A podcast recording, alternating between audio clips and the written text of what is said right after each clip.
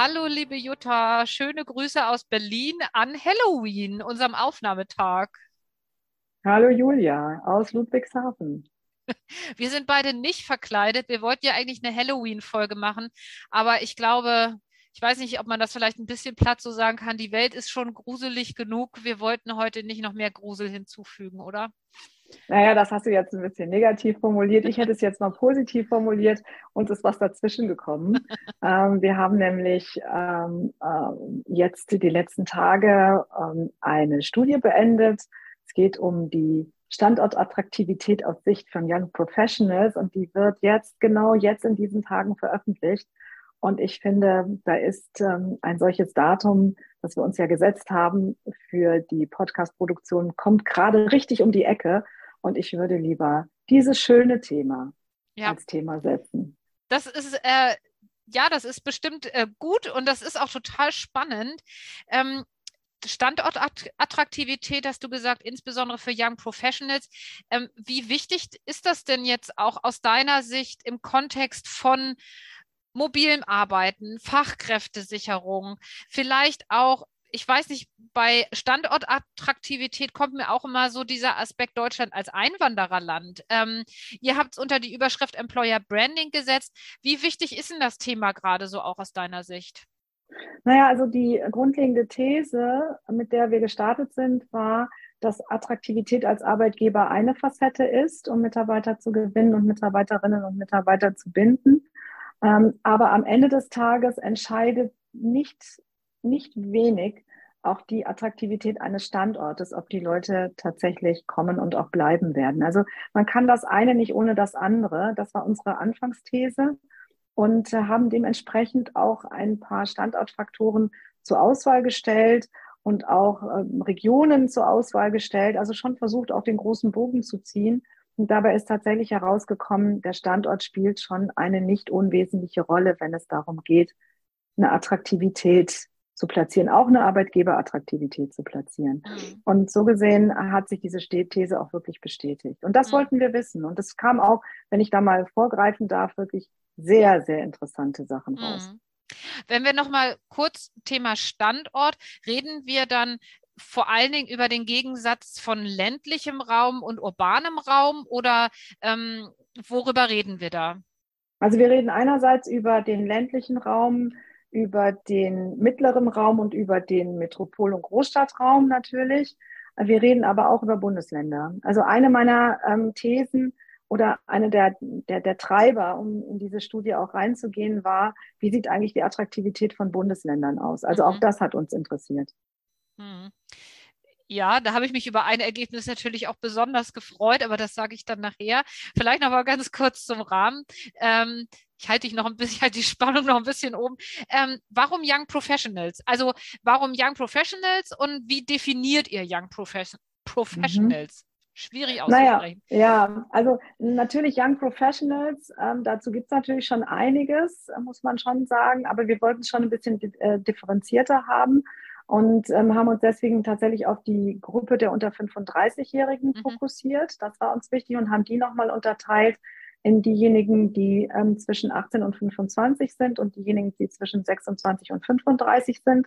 Das war uns ähm, wichtig ähm, damit wir einfach eine sehr viel, damit es nicht so global galaktisch ist und damit es ein bisschen differenzierter und ein bisschen spezifischer ist. Das war uns wichtig. Und das andere war, dass wir auch in Bezug auf die Zukunft, nämlich wenn ich mal eine, eine Zahl nehmen darf, die ich auch äh, im Moment sehr häufig verwende, nämlich eine Zahl des Instituts der deutschen Wirtschaft, die gesagt haben, dass wir bis 2035 11 Millionen Menschen aus dem Arbeitsleben verlieren werden, weil sie aufgrund ihres Alters in Rente gehen.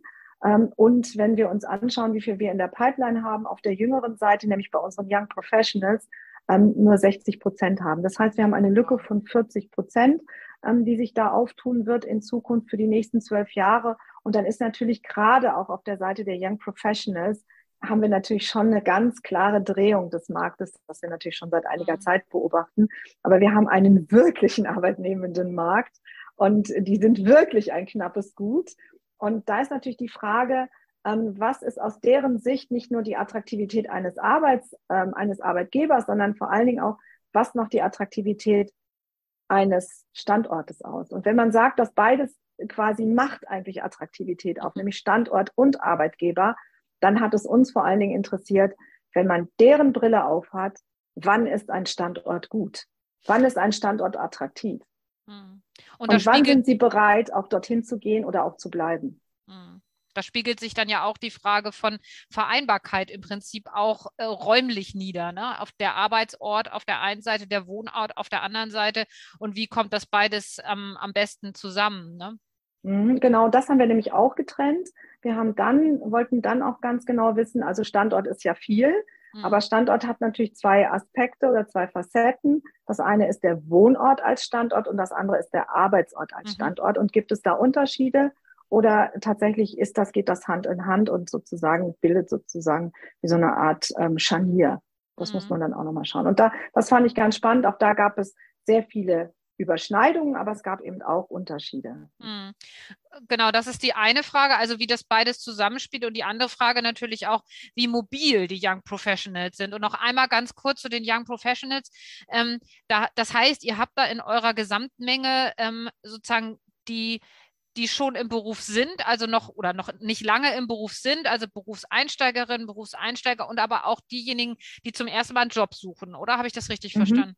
Naja, also wenn du die, die Nummer äh, nimmst von 18 bis 35, da hast du mhm. natürlich ganz viel schon an Klar. unterschiedlichen äh, Lebens- und Berufssituationen drin. Du hast also diejenigen, die gerade sozusagen in die Ausbildung hineingehen, ob es nun das Thema ist, in die duale Ausbildung hineinzugehen oder ob du in ein Studium hineingehst und dann hast du aber auch diejenigen, die aus der Ausbildung, ähm, Dual- oder Studiumsausbildung herausgekommen sind und jetzt im Beruf quasi gerade eingestiegen sind, bis zu denjenigen, die auch schon Berufserfahrung haben. Und da haben wir nochmal gesetzt.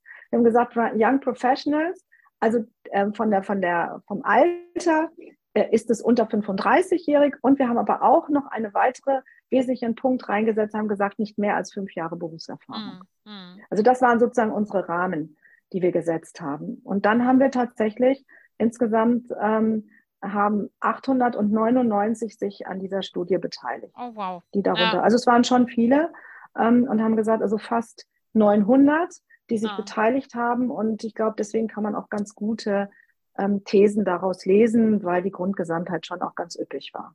Ihr habt ja erstmal am Wohnort angesetzt. Also was ist denn den ähm, Young Professionals wichtig, was den Wohnort angeht. Also ich habe eine Sache fand ich schon interessant, weil wir ja oft auch von der jungen Generation als so ähm, ja sehr mobil und sehr äh, global denkend und äh, so sprechen. Und was hier rauskam, war ja, dass Heimat und ich sage jetzt mal Family and Friends doch eine wirklich sehr, sehr große Rolle spielen. Natürlich nicht die einzige, was den Wohnort angeht, aber das spielt schon eine große Rolle. Hat dich das überrascht? Mhm, das hat uns sehr überrascht. Also wir sind losgelaufen und haben gefragt, wo wohnt ihr im Moment?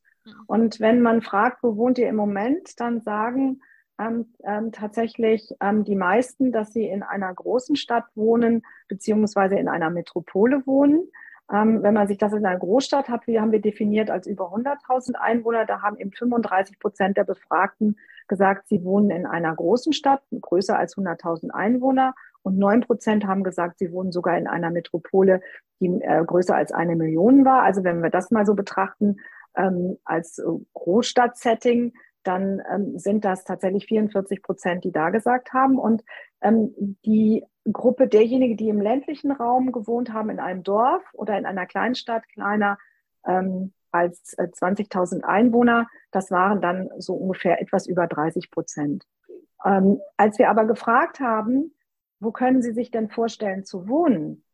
Da haben tatsächlich 44 Prozent gesagt, sie könnten sich durchaus vorstellen, in einem Dorf zu wohnen, in einem ländlichen mhm. Gebiet. Und ähm, in einer Kleinstadt haben gesagt, 57 Prozent können sich auch vorstellen, in einer Kleinstadt zu wohnen. Und in einer mittelgroßen Stadt, das war dann zwischen 20.000 und 100.000, haben dann gesagt, haben die Leute gesagt, naja, es sind auch irgendwie fast 60 Prozent, die sich das vorstellen konnten. Mhm. Und auf die Frage, wie sieht's denn aus mit Großstadt und Metropole, haben sie dann eher gesagt, bei Metropole nur noch 27 Prozent ähm, und du siehst einfach in der Großstadt, da waren es dann 42 Prozent. Wenn du kannst die Prozentzahlen jetzt leider nicht aufaddieren, weil es immer Mehrfachnennungen mhm. waren, aber man sieht sehr deutlich, wenn man ländlicher Raum, Dorf, mhm. hat ungefähr die gleiche Anzahl von, von Zustimmungen, dass man da sich vorstellen könnte zu wohnen, wie die Großstadt. Mhm. Und ähm, das zeigt schon, schon sehr deutlich, ja. das ja. ist interessant, dass wir schon einen Trend haben, wieder in den ländlichen Raum oder in den Kleinstadt oder mittelgroßen Stadtraum. Mhm. Aber definitiv nicht unbedingt in Großstadt und Metropole. Metropole ist ehrlich gesagt eher so am Ende wird ziemlich abgehängt. Also mhm. wir sehen schon, dass das, was sehr häufig in anderen Studien zum Thema gemacht wurde, sondern es geht wirklich in die großen Zentren hinein und es geht weg aus dem, aus dem ländlichen Bereich und aus diesen Kleinstadtszenarien herein, können wir so überhaupt nicht mhm. bestätigen. Glaubst du, das ist eine Folge von der, ähm, der Pandemie-Erfahrung aus den letzten Jahren oder mh, hm, jetzt mal so spekuliert?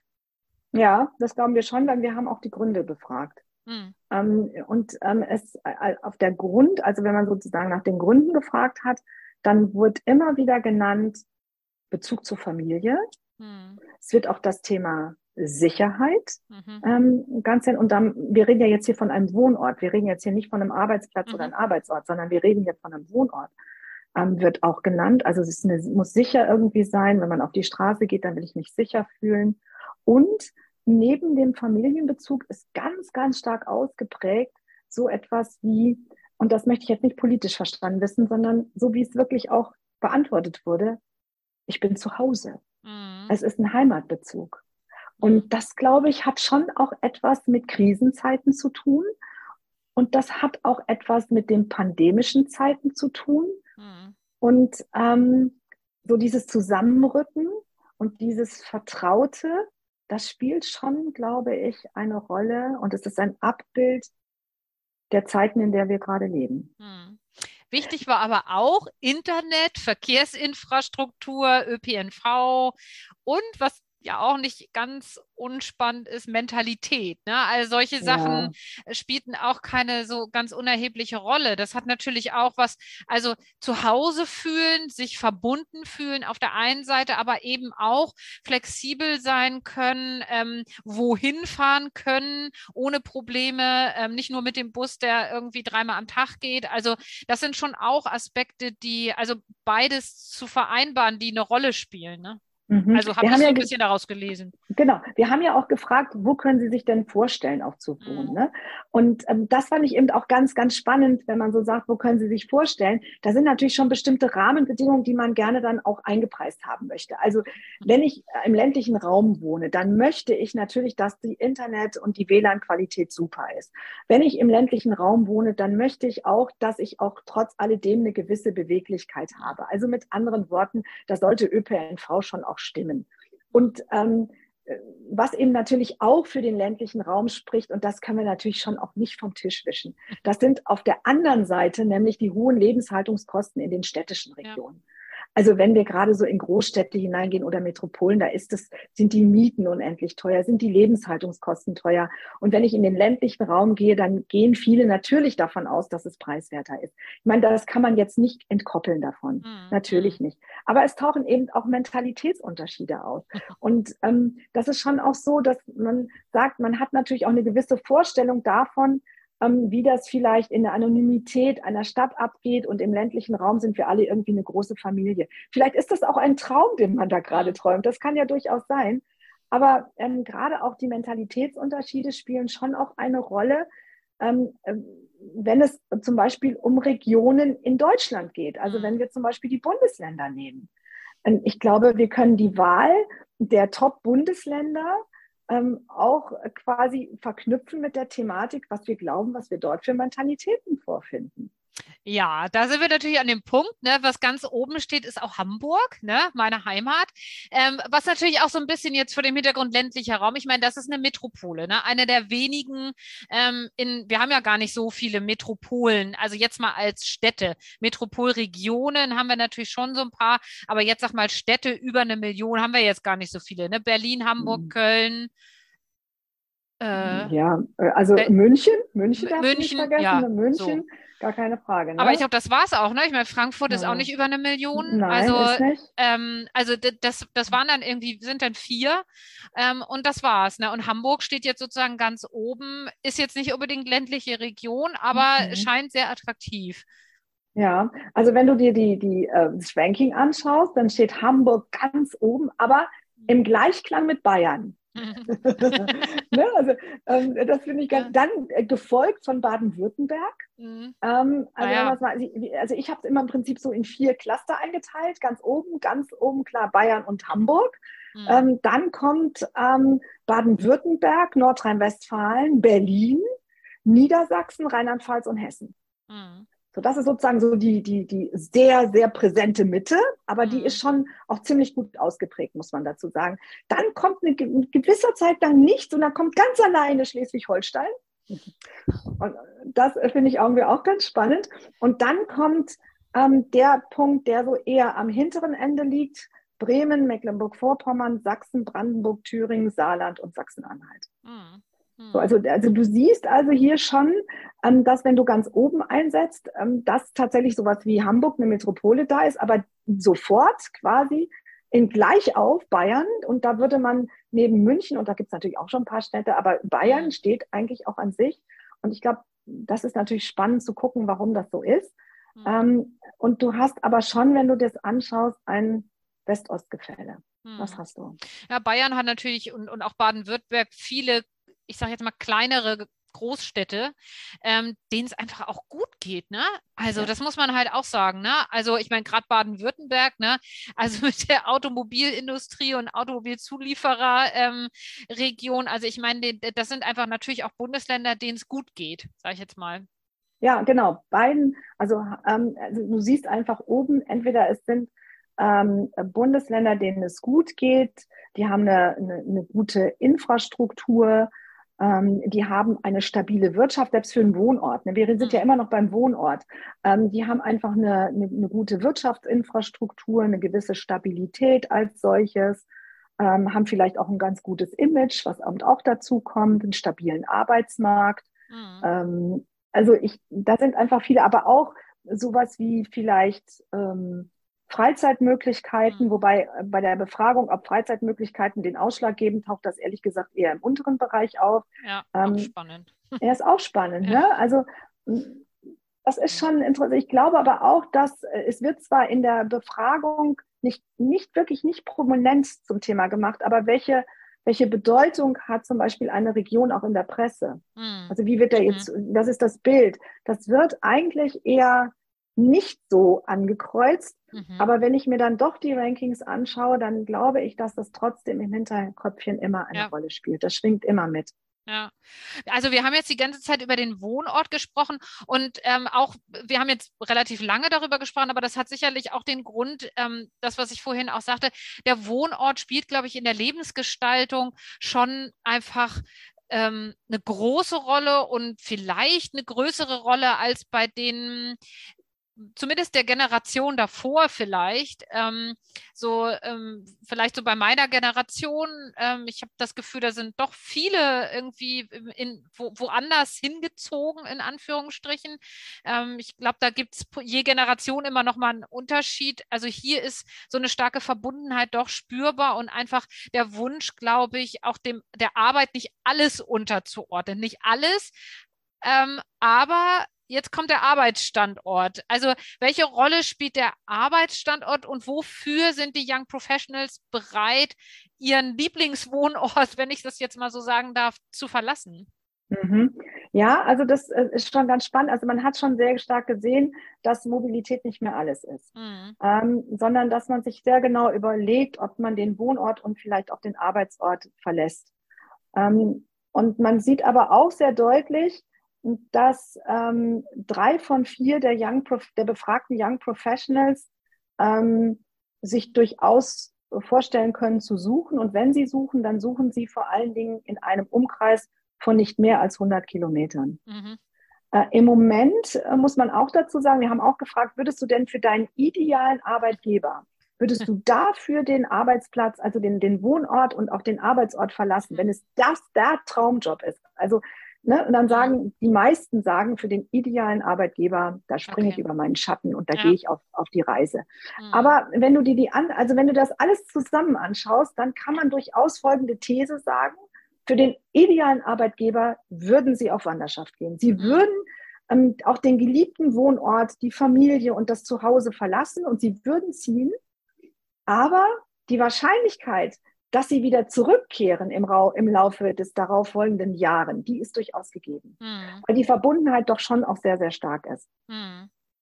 Also du hast hier zwei Dinge, die wichtig sind. Das erste ist, sie würden auf die Reise gehen, mhm. ähm, aber man kann davon ausgehen, dass der ein oder andere wieder zurückkehrt. Und wenn sie jetzt grundsätzlich auf Reisen gehen und sagen, jetzt muss ich mich bewegen, dann sagen drei von vier, am liebsten wäre es, wenn es in einem Umkreis von nicht mehr als 100 Kilometern passiert. Hm. Nun ist ja aber nicht jeder Arbeitgeber ähm, der ideale Arbeitgeber. Das heißt ja, wenn wir jetzt nochmal das ganz, äh, Ganze kontextualisieren vor dem Hintergrund des Fachkräftebedarfs, dass und an dem Punkt waren wir ja auch schon ein paar Mal in unseren Gesprächen, die Arbeitgeber sich echt Mühe geben müssen, sich zum idealen Arbeitgeber zu machen. Ne? An manchen Schrauben können sie sicherlich drehen, aber am Arbeitsstandort, da haben Arbeitgeber natürlich auch, ich sage jetzt mal, begrenzt Möglichkeiten. Wenn ich mir dann angucke, was ist wichtig, ähm, äh, Nähe zum Wohnort, Erreichbarkeit mit dem ÖPNV, Sicherheit, das sind Sachen, auf die hat der Arbeitgeber natürlich mh, hm, bedingt Möglichkeiten einzuwirken. Mobiles Arbeiten ähm, und andere, ich sage jetzt mal, ähm, Anreize sicherlich schon eher. Also wie würdest du das, ähm, wie, wie bewertest du das sozusagen, was die Arbeitgeber daraus für sich für Schlussfolgerungen ziehen können? Naja, also ähm, wenn wir jetzt hier über den Arbeitsstandort reden, also das ist ja dann das Standort auch des Unternehmens oder der Institution, kannst du natürlich nach innen glaub, ganz viel machen, mhm. aber letztendlich also stehst du jetzt erstmal davor und denkst mir, na ja, wenn es um Sicherheit geht, wenn es ähm, um das Thema ÖPNV, du hast es genannt, wenn es mhm. um das Thema, dass ich mit dem Rad zum Arbeitsplatz äh, fahren kann, das wird zum Beispiel auch in Bezug auf Arbeitsort immer wieder ganz positiv mhm. wahrgenommen, oder dass ich fußläufig zum Arbeitsort ähm, ähm, wohne, dass ich Einkaufsmöglichkeiten um mich herum habe, ähm, als solches, so dass ich das in der Mittagspause oder am Ende des Tages noch machen kann, als solches. Naja, da denkst du dir, naja, was soll ich denn da machen? Ich habe jetzt mal einen Standort und der ist jetzt da, wo er ist. Und ähm, ja, aber nichtsdestotrotz, man muss immer auf dem, auf dem Schirm haben, auch als Betrieb, kann ich mich in einer Region engagieren und ich kann auch Einfluss nehmen, zum Beispiel mit der Wirtschaftsförderung zusammen, ähm, mit, der, mit der Kommunalpolitik zusammen, um dort auch dran zu arbeiten. Also man kann zum Beispiel sich mit Betrieben zusammenschließen, gemeinsam mit der Wirtschaftsförderung und der Kommunalpolitik versuchen, das ÖPNV-Netz auszubauen. Mhm. Ähm, und man kann sich überlegen, inwiefern man auch Fahrradwege dort initiiert. Mhm. Ähm, und man kann sich auch überlegen, inwiefern man auch die Einkaufsinfrastruktur irgendwie ganz ganz, ganz attraktiv gestalten kann. Und äh, wir haben natürlich auch gefragt, wie sieht es nach Schule und Kita aus? Das ist natürlich bei den Young Professionals noch nicht besonders auf der Agenda. Bei einigen wenigen, aber wir gehen schon davon aus, dass wenn die älter werden, das für die ein ganz wichtiger Aspekt ist.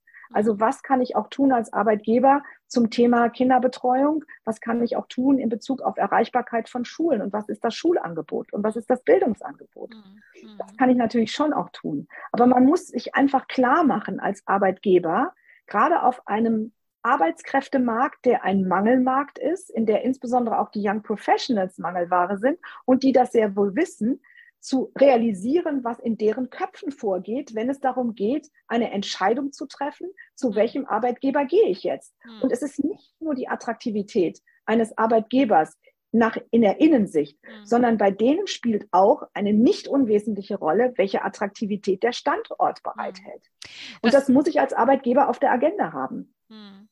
Das ist ja insofern total interessant, weil eben dann die Arbeitgeber auch sozusagen regional sich ähm, verwurzeln und gestalten, müssen, können, sollen, um Leute aus anderen Regionen im Prinzip auch zu bekommen. Ne? Also äh, die, die, die, dieses, ähm, ja, diese gesellschaftliche Verantwortung kriegt da auch nochmal eine neue und andere Bedeutung. Ne? Also dieses und ein regionaler Akteur zu sein, der sich irgendwie einbringt. Also mir fällt ja natürlich, fällt einem immer oft äh, sofort SAP ein, die irgendwie auf dem Acker angefangen haben, da sozusagen, und es war nichts drumrum und die haben ja total viel gemacht, sozusagen, um eine Verkehrsanbindung zu schaffen, um ähm, äh, sozusagen auch das Umfeld mitzugestalten, dass die Menschen dort auch gerne an diesem Ort arbeiten. Ne?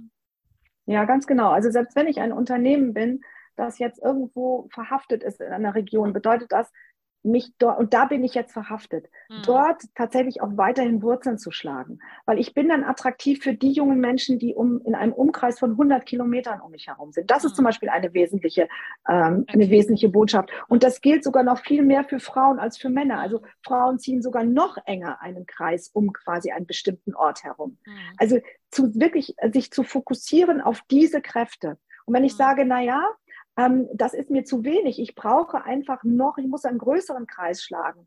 Dann auch ganz klar herauszuarbeiten, was ist die Attraktivität dieses Standortes? Mhm. Was ist es genau?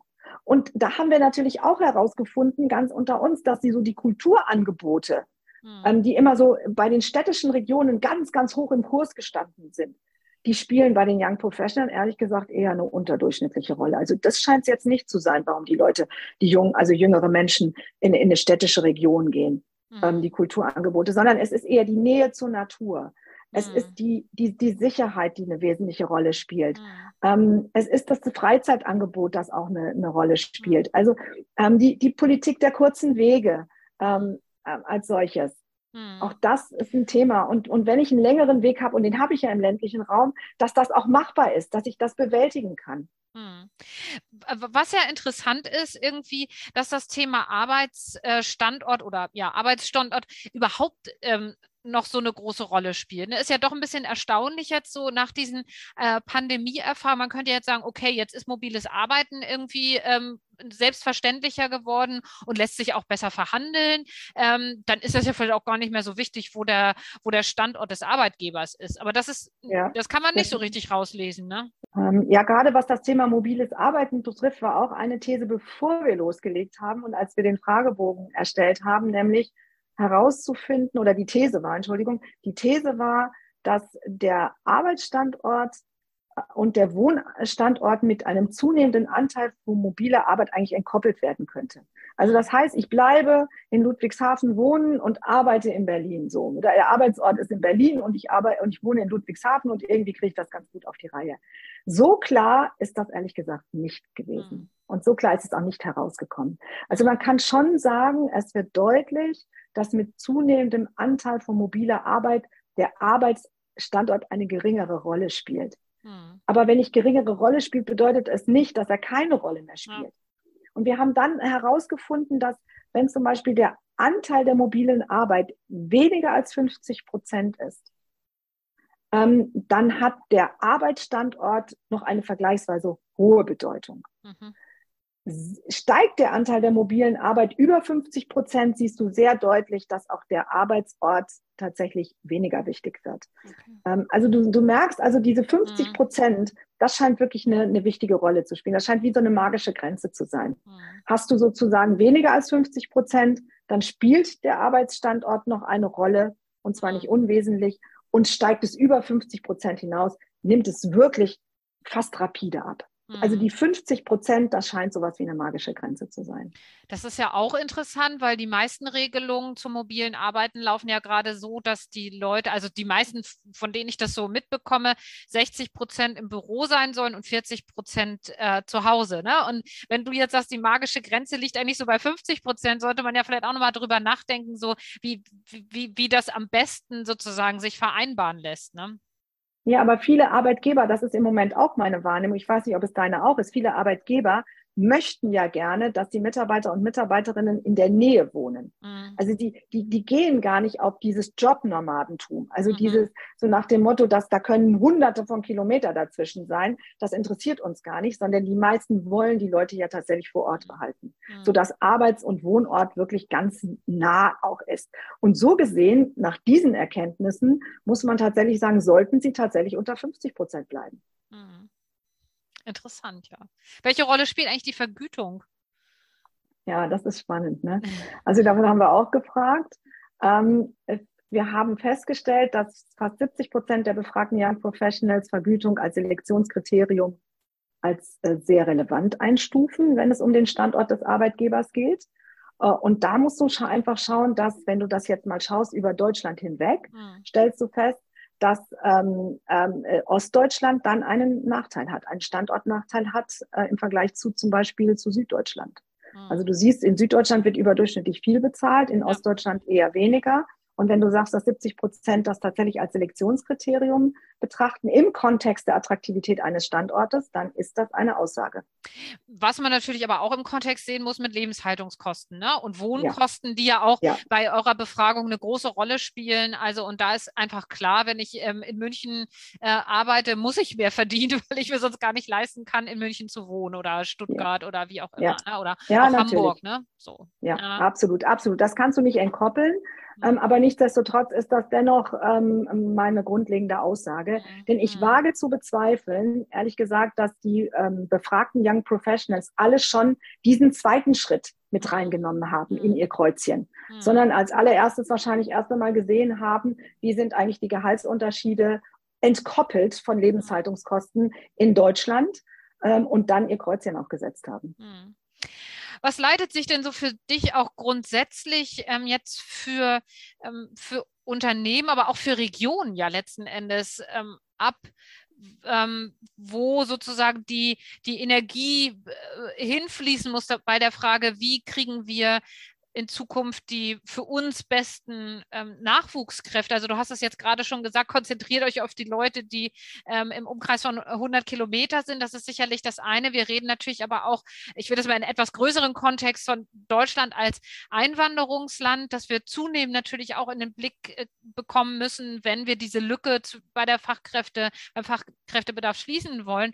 Ähm, da ist ja dann auch die Frage von Standortattraktivität spielt eine riesengroße Rolle. Ne? Also ne, Stichwort, kriegt meine Partnerin, kriegt mein Partner, dort äh, sind da auch Möglichkeiten. Wie ist das ganze soziale Umfeld verwoben? Ähm, wie, was ziehst du da jetzt so für große Schlüsse aus diesen Ergebnissen? Also das Erste ist, ähm, da würde ich jetzt mal aus der Perspektive eines Arbeitgebers mal sagen, mhm. das Erste ist, äh, wenn ihr Konzepte macht zu der Thematik Attraktivität als Arbeitgeber, denkt bitte immer die Dimension Attraktivität als Standort mit. Das mhm. ist Nummer eins. Mhm. Das kann man nicht entkoppeln.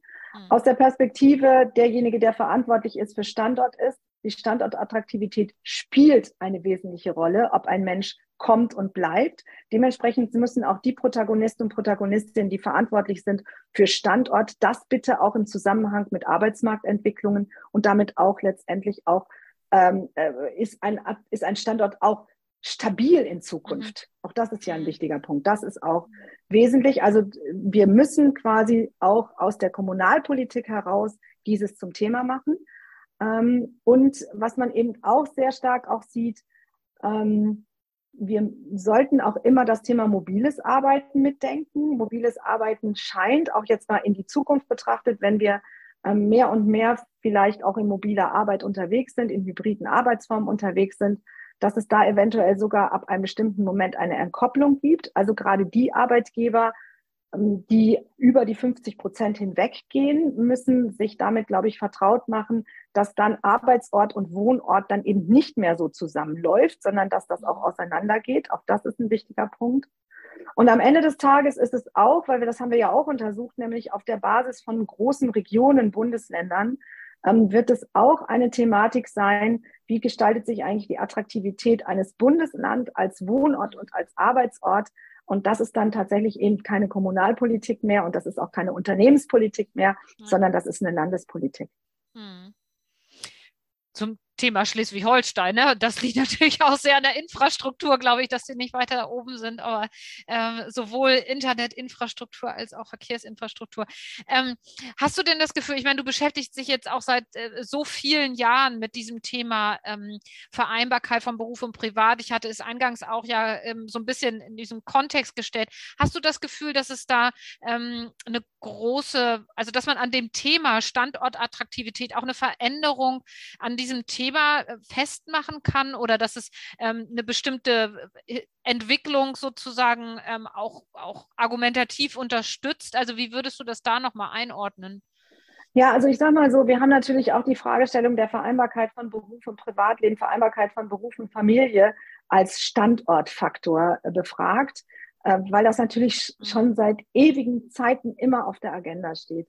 Und wenn man die Ergebnisse auf, einen, auf den ersten Blick anschaut, dann tauchen diese Werte eher weit unten auf.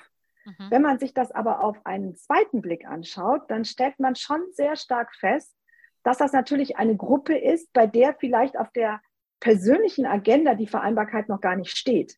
Also jemand von 18 bis 25-Jährigen haben die schon das Thema Kinderbetreuung auf der Agenda ja eigentlich eher weniger. Mhm. Und selbst bei den 26 bis 35-Jährigen, wenn man die Gruppe auswertet, sieht man, wie die Werte schon deutlich in die Luft gehen. Also das mhm. sieht man dann schon. Aber es ist immer noch vergleichsweise wenig, weil natürlich die meisten von denen vielleicht auch noch nicht unbedingt das Thema Schule auf der Agenda haben. Kita kommt langsam, das sieht man auch an den Werten. Ähm, aber es ist natürlich noch nicht so die Lebenswirklichkeit, die die haben. Aber man sieht eben an der Bewegung der Grafiken, wenn man dezidiert nach diesen Altersgruppierungen auswirkt, äh, auswertet, man sieht daran, dass da sich was bewegt. Mhm. Also kann man natürlich schon auch jetzt sagen, die Vereinbarkeit von Beruf und Privatleben, die Vereinbarkeit von Beruf und Familie, Lebensphasenorientierung ist ein wichtiger Standortfaktor. Mhm. Was ich mich an der Stelle nochmal wieder gefragt habe, weil das ja auch ähm, in den letzten Jahren viel Thema war, das Thema Selbstständigkeit. Ihr guckt natürlich vor allen Dingen, ihr befragt natürlich ähm, Angestellte oder also eben Beschäftigte in Unternehmen äh, vor allen Dingen. Aber wenn sich dieses Verhältnis sozusagen auch von Wohnort, ähm, Arbeitsort und ihr habt da ja auch sozusagen eine Lücke zwischen Wunsch und Wirklichkeit identifiziert, was den Wohnort angeht, dass das Thema Selbstständigkeit nicht noch ein größeres Thema ist. Und ähm, ich weiß ja nicht, ob ihr da ähm, in Zukunft auch noch mal eine Studie vielleicht vielleicht ähm, zu macht, so diese Frage, ist das eigentlich auch eine Option, um sozusagen diese eigenen Vorstellungen von, von wie will ich eigentlich arbeiten und wie will ich attraktiv arbeiten, ähm, da, ob das so wenig eine Option ist, beziehungsweise was auch passieren müsste, diese Form, diese Arbeitsform einfach auch attraktiver ähm, zu gestalten. Ich weiß nicht, ob dir dazu was einfällt, aber mir ging das so ein bisschen durch den Kopf, als ich die Ergebnisse eurer Studie gelesen habe. Mhm.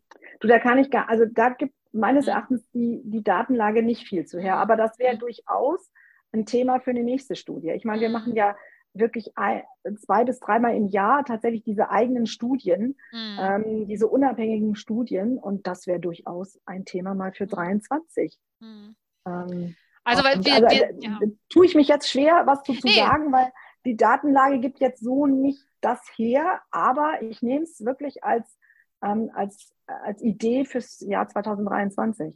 Ja, ja, das fände ich wirklich mal spannend, natürlich aus eigenem Interesse auch, ne? Und warum das irgendwie, wenn, wenn einem die eigene Gestaltung sozusagen des Lebens auch so viel ähm, bedeutet, warum das nicht ähm, noch viel mehr auch eine Option ist. Und ich meine, meine These ist natürlich, dass die Rahmenbedingungen nicht so sind, dass man da vielleicht auch die, die gleiche Planbarkeit, ähm, zumindest wenn man in den Beruf einsteigt, nicht empfindet. Aber das fände ich nochmal eine spannende Frage.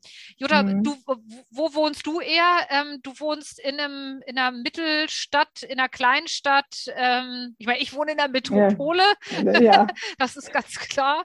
Aber also ähm, ich, ich wohne in einer mittelgroßen Stadt unter 100.000 Einwohner, okay. aber vor den Toren hm. einer Metropole, glaube ich, oder einer Quasi-Metropole. Einer, also sozusagen, einer gefühlten Metropole. Einer gefühlten Metropole. Also das heißt, wenn ich sozusagen aus dem Fenster gucke, dann sehe ich die Hochhäuser mhm. in epischer Breite vor mir. Mhm. Und ich wohne in einer kleineren Stadt, die mhm. sozusagen am Rande dieser Metropole sich mhm. platziert hat.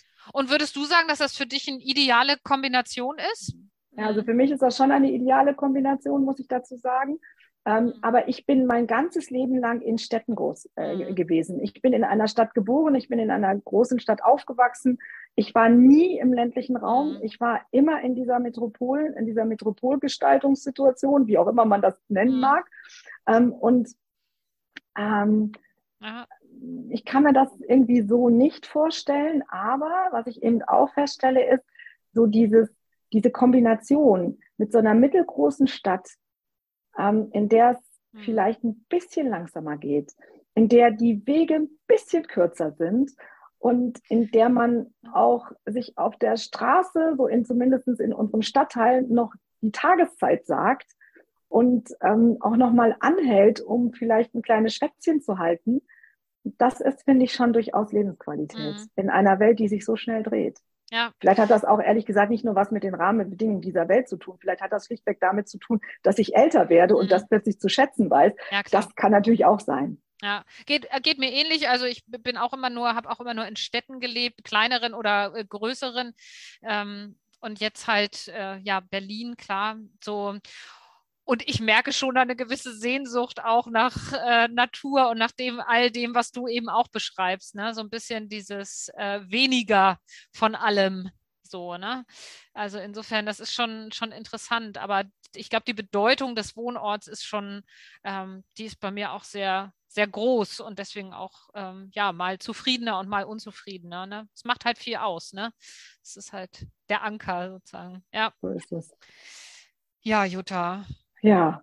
Willst du noch irgendwas, äh, äh, haben wir irgendwas vergessen jetzt zu diesem echt spannenden Thema? Wir haben jetzt wirklich lange darüber gesprochen. Ich finde das total interessant. Ähm, haben wir irgendwas vergessen, äh, was du noch loswerden musst dazu? Also vielleicht nochmal den Hinweis, wo man ähm, die Ergebnisse finden kann. Ja. Also die finden, die wird, wird man auf unserer Homepage finden ähm, als Studie zum, zum Runterladen. Da gibt es einerseits einen kleinen Fließtext, wie das immer so ist in der Wissenschaft, ne? plus eine, äh, eine PowerPoint-Präsentation, wo die ähm, entsprechenden, die allgemeine Auswertung hinterlegt ist mit den entsprechenden Charts. Ähm, die wird es bei Social Media geben. Wir werden sie auch über die entsprechenden Kanäle wieder äh, äh, entsprechend der Öffentlichkeit zur Verfügung stellen. Selbstverständlich wie immer kostenfrei. Also bei LinkedIn, bei Xing. Ähm, wird es, glaube ich, über Twitter werden wir auch etwas äh, machen. Mhm. Und ähm, bei Facebook auf unserer Seite findet man sicherlich auch etwas dazu. Und ähm, mit großer Wahrscheinlichkeit wird es dann irgendwann auch dazu noch einen größeren Artikel in einer unserer Veröffentlichungen geben. Genau, und in den Show Notes zum Podcast ähm, kann man dann ja auch nochmal, ähm, werden wir das sicherlich auch verlinken. Ähm, eine Folge schaffen wir bestimmt noch in diesem Jahr, nehme ich mal an. Also wir haben ja jetzt schon morgen beginnt der November, aber mindestens eine Folge schaffen wir auf jeden Fall. Wir haben mal über so einen kleinen Jahresrückblick nachgedacht. Was hältst ja, du? Ja, finde ich super, finde ich klasse. Ich meine, es war ein sehr turbulentes Jahr. Ja. Ähm, ist ja extrem viel passiert. Ähm, und man ist ja mit den ähm, gar nicht hinterhergekommen mit den mhm. Entwicklungen. So schnell sind die gegangen. Und ich glaube, fände ich nicht schlecht, wenn wir uns einfach ein bisschen mal Zeit nehmen würden, kurz vor Weihnachten und einen Jahresrückblick zu machen. Ja, und das vor dem Hintergrund der ganzen Themen, die wir ja auch ähm, diskutiert haben und mit denen ihr euch im Institut auch immer wieder beschäftigt. Das äh, wird bestimmt äh, ein munteres Gespräch. Das kann ich mir auch vorstellen. Jutta, für heute ganz herzliche Grüße aus der Metropole in die, in die Kleinstadt oder kleinere Stadt. Ja, vielen Dank. Ja. Vielen Dank. Auch Grüße zurück. Ja. Und äh, wir Bis hören bald. uns. Ja. Wir hören uns kurz vor Weihnachten wieder. Bis dann. Tschüss. Danke dir. Bis dann. Tschüss.